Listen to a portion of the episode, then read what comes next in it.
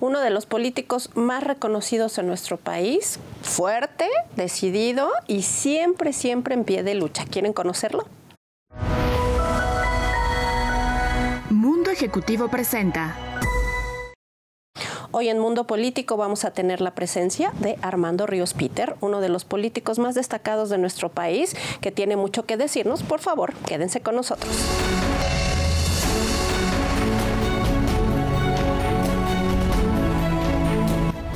Gracias por estar y bueno, pues ya les dije a quién tenemos y me da muchísimo gusto que esté con nosotros en Mundo Político. Armando, como siempre un gusto verte y bueno, pues a ver en qué andas y qué estás haciendo siempre en pie de lucha por México. Bueno, pues el gusto es mío y obviamente poder compartir este espacio con todo el amplísimo auditorio de ustedes.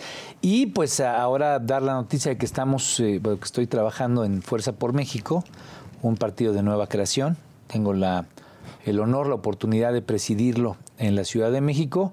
Y bueno, pues a tambor batiente en, todo lo que significa estar ahorita nombrando las candidaturas, revisar la estrategia de lo que viene, afinar pues el discurso político en un momento en el que hay tantas necesidades en, el país, donde hay tanta pues incertidumbre, desencanto, eh, también esperanza, hay que, hay que decirlo, pues hay que afinar lo que vamos a hacer como un nuevo partido, que lo que busca pues es plantear no solamente cosas nuevas, sino representar en los hechos. Armando, ¿por qué un nuevo partido? ¿Por qué si la gente ya no creemos en los partidos? ¿Por qué si siempre es lo mismo? Este, políticos a robar, políticos a abusar, ¿por qué? Bueno, primero que nada porque no hay que dejar de luchar, ¿no? Al final del día es cierto, yo comparto contigo, de hecho yo estuve como independiente buscando la candidatura a la presidencia de la República, creo que el sistema de partidos como está, como ha venido funcionando, pues ya dejó de darle sentido a la gente. La gente en efecto rechaza la política en la forma tradicional en la que se ha hecho, pero me parece que hay interesantes áreas de oportunidad y repito, hay esperanza, hay cosas positivas. ¿Por qué? Porque la verdad es que estamos viviendo un cambio de era muy, muy, muy importante. El hecho de que ahora estemos pues informados, comunicados e incluso organizados de manera diferente gracias a las redes sociales, gracias a las nuevas tecnologías, pues me parece que lo que abre es una nueva condición, un nuevo momento donde un partido nuevo pues puede entender que pues tal vez una página de Facebook pueda tener y aglutinar a más gente que un partido. Pero si esos nuevos mecanismos de comunicación y de organización los utilizamos como herramientas para que este partido sea un vehículo de la sociedad, pues lo que puedes tener es a muchos eh, millones de personas que hoy están en la discusión, que están en la comunicación y que si este partido es un vehículo, insisto, para poder expresar esas inquietudes, esos planteamientos, esas necesidades, pero sobre todo esas propuestas de solución, yo creo que podemos hacer el primer partido del nuevo milenio, en la nueva fisonomía de cómo funciona la sociedad y eso es a mí lo que me tiene muy animado que pueda ocurrir con Fuerza por México. Me gusta mucho escucharte porque eh, la columna vertebral tiene, por supuesto, el apoyo de políticos de tu talla, pero también mujeres. Sí, además. El impulso a la mujer y sobre todo que tú eres un creyente de las mujeres. Sí, a mí me fascina que una decisión que, que tomó el Comité Ejecutivo Nacional, una decisión que tomamos pues, quienes nos, nos gusta esta idea, es eh, que el partido presentará hasta 300 mujeres a candidatas a diputadas federales. Entonces eso es, eh, yo creo que, bueno, no solamente es algo único en la historia del país, sino es eh, realmente una acción afirmativa contundente, es una decisión que marca el compromiso de parte del partido, que marca la decisión de decir, estamos viviendo ya lo dije, un cambio de era, no solamente en la parte tecnológica, sino especialmente en la conciencia de lo trascendente, lo importante que son las mujeres, pues para la vida cotidiana del país, pero sobre todo para el mejor futuro que nos merecemos. Hoy poder incorporar de manera plena a las mujeres, evitar que hay estas diferencias graves que hay de ingresos, por ejemplo, para una misma chamba, una mujer de repente llega a tener 30% menos de ingresos, que un trabajo igual entre hombre y mujer tenga un 30% menos, a veces hasta 40% menos, pues obviamente lo que hace es que México crezca menos, que su sociedad tenga menores capacidades de desarrollo y desenvolvimiento. Entonces, poner a las mujeres, hasta 300 mujeres, en esa condición para que lleguen a la Cámara, para que impulsen políticas públicas de desarrollo, de combate a la violencia, de generación de mejores condiciones de movilidad, tantas cosas que hay, pues nos parece que es en este momento, y lo estoy diciendo una vez que ha pasado nuevamente la marcha del 8 de marzo, la primera conmemoración del paro nacional de mujeres, pues nos parece que es decirle muy claro a la sociedad, ha llegado el momento de cambiar 180 grados la cultura organizativa del país, la cultura social, y las mujeres tienen que encabezarlo. Oye, entrevistaba una vez a Rigoberta Menchú y me decía que el problema no nada más es visibilizar a las mujeres que ya son visibles, también hay que pensar en el estrato que tiene que ver con las mujeres indígenas y eso es a nivel Latinoamérica y nuestro país tiene un problema grave con eso. ¿Han pensado en ello? Sin duda, bueno, obviamente las mujeres no solamente representan la mayor parte de la población, sino representan, y últimamente que nos hemos metido mucho, digamos, a definir, por ejemplo, eh, en la lógica de la economía, del cuidado, que es esa parte de la economía que no está monetarizada, que no está, digamos, representada en el Producto Interno Bruto, pero que si no ocurriera, pues simple y sencillamente esta sociedad no podría funcionar. ¿Cómo sería la sociedad si las madres, las mujeres no tienen, cosa que hay que equilibrar, eh, por supuesto, pero si no estuvieran tan incorporadas muchas veces en el cuidado, en la atención de los niños, ¿no? Es algo que lo damos por hecho y de manera absurda no lo estamos valorando y no al no tenerlo valorado, pues no le damos la justa dimensión de la trascendencia que tiene la fuerza femenina en el proceso de desarrollo de un país. Entonces, nosotros qué queremos? Garantizar que esa feminización del proceso pues esté incorporada en todo el debate legislativo, en todos los cargos de elección en los cuales podamos tener, porque es el cambio de cultura al que nos referimos. Y obviamente tiene que ver con las indígenas, pero tiene que ver también con las amas de casa, tiene que ver con las mujeres profesionistas que están en el trabajo, tiene que ver pues con las madres, eh, digamos, que son cabezas de familia.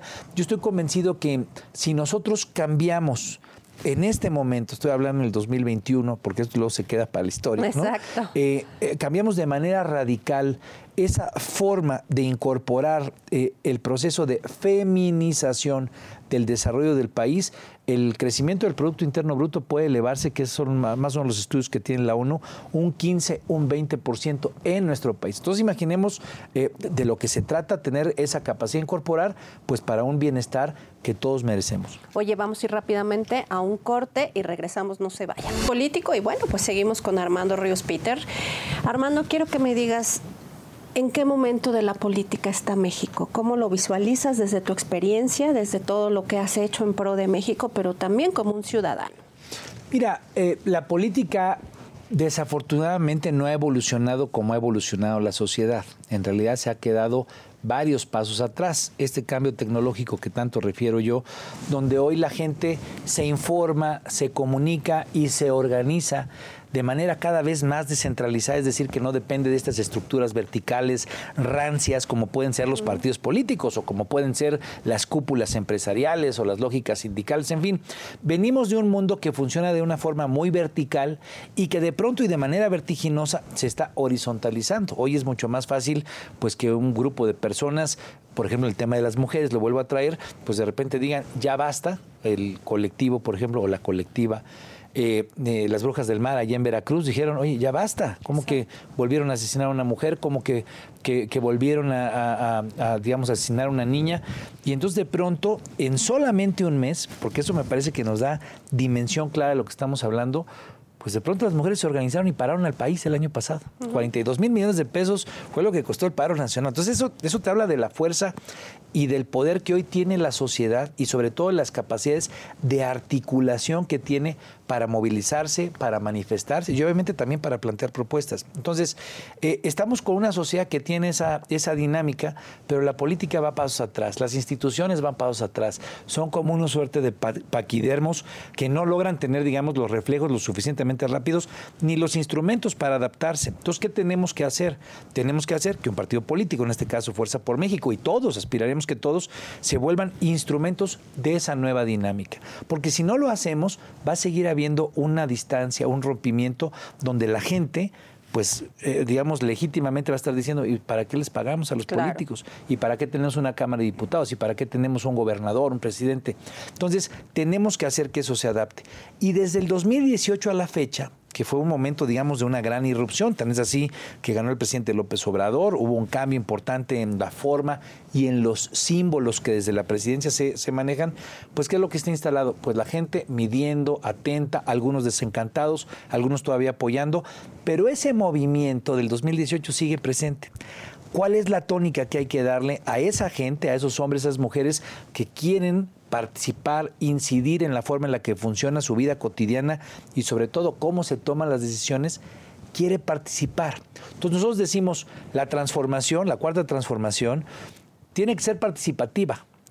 Si la transformación no es participativa, simple y sencillamente no será. Entonces tenemos que involucrar a la gente que ya está participando, que está animada, pero que irrumpa en las instituciones, en los partidos y en la toma de decisiones. Los jóvenes son un valor muy importante y hoy por hoy hay que pensar en ellos, porque ellos traen el cambio. Y sí hay un cambio en la mentalidad de tu juventud y otras generaciones a la que hoy por hoy está. Claro, o sea, hoy digamos la forma de articularse la sociedad tiene que ver con causas. ¿no? El tema medioambiental, el tema de las mujeres, en fin. Y esta forma de entender que ya no hay colores eh, que le hagan mucho sentido a la gente, incluso que no hay ideologías que le hagan sentido a la gente, derechas, izquierdas, si estás hablando del tema medioambiental, si estás hablando de evitar los asesinatos de las mujeres, ¿Qué caso tiene pensar una derecha o una izquierda? Es absurdo. Entonces, la geometría política ha venido cambiando por esta nueva forma de organización, repito, que es cada vez más horizontal. ¿Qué es lo que tenemos que hacer? Entender, pues, que en ese proceso de cambio hay quienes ya viven en ese mundo, digamos, yo no, no soy ya digamos, de los jóvenes de esa, de esa camada, pero me interesa por ser padre de familia, me interesa porque además de todo, ese es el mundo que ya realmente hoy domina. Pues hoy lo que tienes tú es, por ejemplo, yo veo a mis chavitos, ¿no? A mis hijos, que de repente están comunicados jugando Fortnite o que están jugando Among Us, que son los juegos, y de repente hay veces que se organizan para estar comunicados con algún amigo que vive en Corea o con algún amigo que vive en Brasil. Claro. Y entonces se ponen en tiempo real en un mundo que está mucho más conectado y mucho más compenetrado en las formas, si quieren, de jugar un juego, pero también de pensar juntos la solución de los problemas, de pensar cómo se pueden armonizar cosas entre México, Corea y Brasil. Y esa es la sociedad que hoy está funcionando cada vez más. ¿Qué tenemos que hacer? Pues que los jóvenes que hoy viven en ese mundo lo entienden, lo sufren, pero además de todo tienen anhelos en él, pues tomen el poder, tengan fortalezas claramente establecidas y que la experiencia que podamos tener, los que podamos abonar, pues nos ayude a que no se cometan errores que ya nos tocó pasar a nosotros. ¿Qué has hecho mal y qué puedes enmendar a lo largo de tu carrera política a través del partido? Mira, yo creo que eh, a mí me tocó, me toca ser parte de una generación bisagra, generación bisagra en muchos sentidos, ¿no? Digamos, yo nací cuando había un partido único en el país, cuando empecé a entender o por lo menos a leer de política, estaba en la preparatoria y todavía dominaba el partido único, que era el PRI, y me ha tocado ver, digamos, una la transición democrática en sus áreas de oportunidad, en sus anhelos, pero también en sus terribles desgracias y sus graves infortunios y distorsiones. Y errores. En, efecto, entonces, ¿qué, te diría yo? A mí me, me, me gustaría pensar que cosas que he aprendido y que solamente pues, las vas aprendiendo a lo largo de la vida, pues las hubiéramos podido tener mucho antes, porque hubiéramos podido acelerar mucho más el proceso. Hoy vivimos en una sociedad eh, en la que de manera creciente, la pandemia además de todo nos ha ayudado a fuerzas a hacerlo, hay más conciencia del otro como ser humano, como persona. Eh, y me refiero a aquellos con los que haces equipo, pero también a aquellos con los que buscas votos, aquellos con los que construyes políticas públicas. Entonces, me parece que el mundo como funcionaba antes y que es del que yo formé parte, eh, tenía muchas individualidades y tenía muchos egoísmos implícitos. Se hacía una política en la que pensabas más en lo individual y en el pequeño grupo del que eras parte en un partido político que pensar en el todo. Por eso los partidos pues tenían cierta lógica, ¿no? Ah, es que esos son de otro partido y rivalizabas. Hoy la verdad es que eso es medio absurdo, también lo pienso. Hay gente valiosa en todos los partidos, hay gente valiosa en todos los espacios y hay gente valiosa en todas las ideologías y en todos los credos. Entonces, en vez de estar separando, segmentando, fragmentando, hoy las grandes oportunidades que tiene un mundo mucho más conectado son pues aprovechar lo mejor de todos, ponerse en los zapatos del otro, tomar conciencia no de la dependencia, sino de la interdependencia. Y eso me parece que es lo más potente que le puede pasar a un país como México, especialmente ahorita, pues que tenemos esta polarización, esta división, esta buenos, malos, fifís, chairos. Pues a mí me parece que más bien hay que pensar que todos juntos, si logramos ponernos de acuerdo en cómo convivir, Ojo, no estoy diciendo unirnos, chorizo, ¿no? No, no estoy echando rollo, sino es cómo le hacemos para convivir mejor y entender que si juntos convivimos mejor, pues podemos dialogar y construir mejores soluciones para los temas que nos afectan. La seguridad le afecta a rojos, blancos, azules, amarillos, rosas.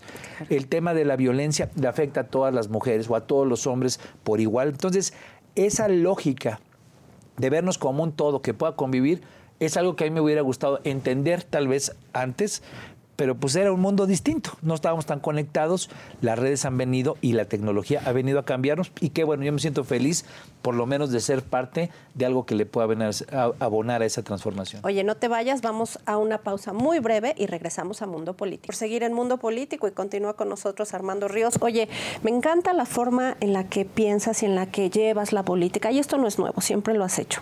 Directa, diferente, se acabaron los políticos acartonados y demagogos. Bueno, hay que acabar con ellos, más bien.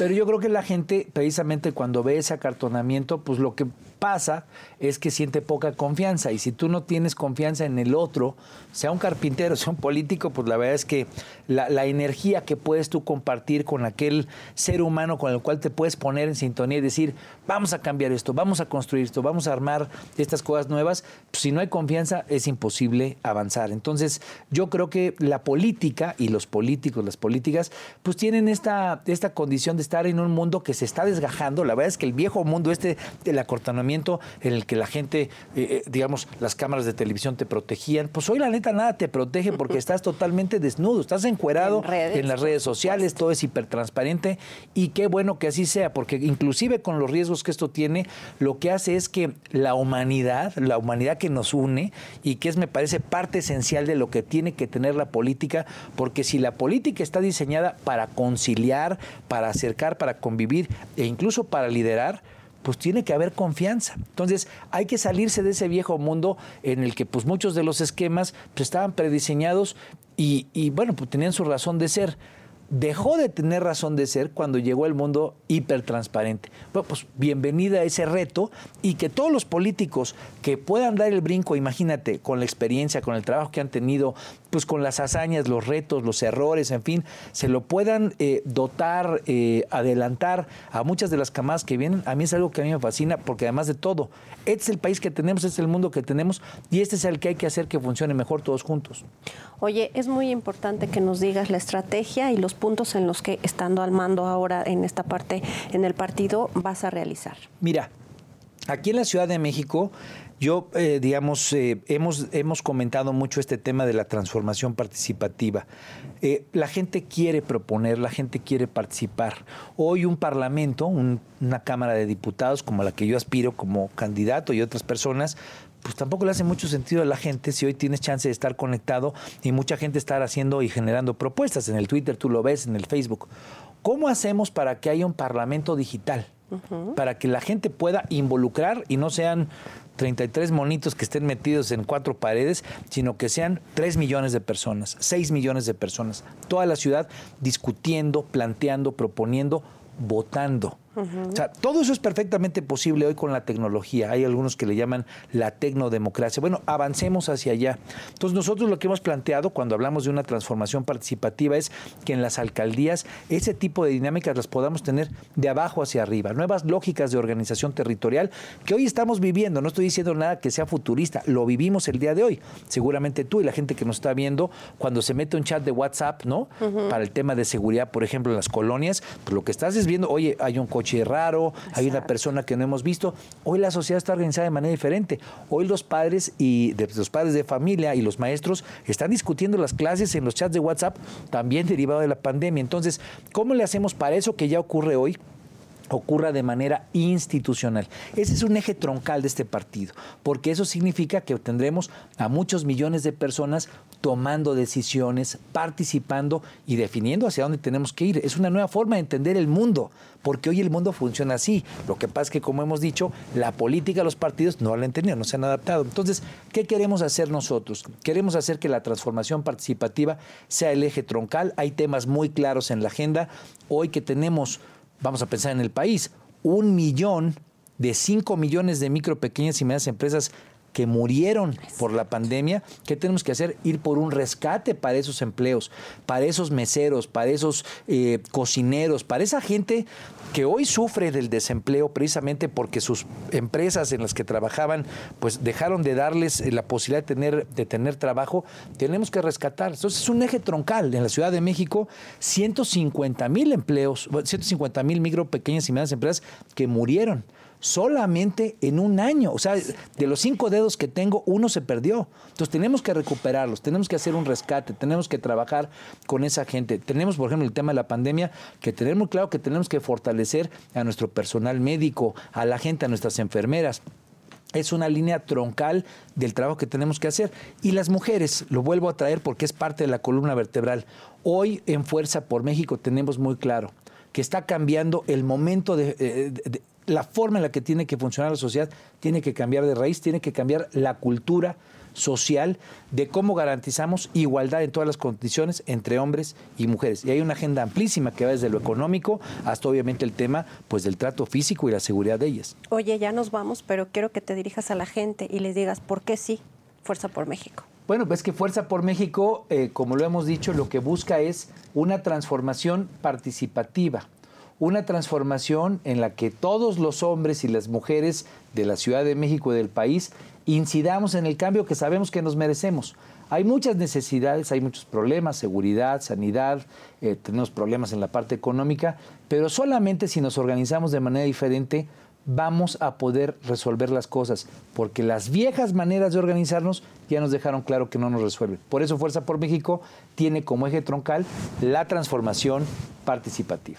En un minutito rápidamente, ¿quién eres Armando? Bueno, yo soy un padre de familia que, que, se dedica a la política, que ama a México y que le encanta hacer equipo con mucha gente que piensa pues que el entorno, su comunidad y lo que vive puede ser diferente.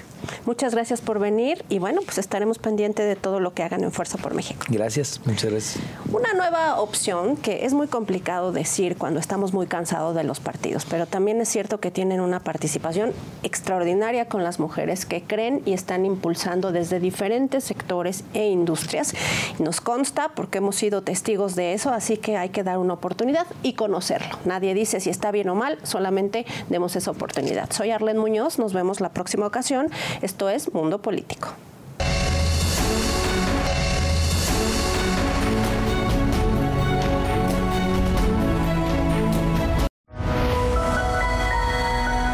Mundo Ejecutivo presentó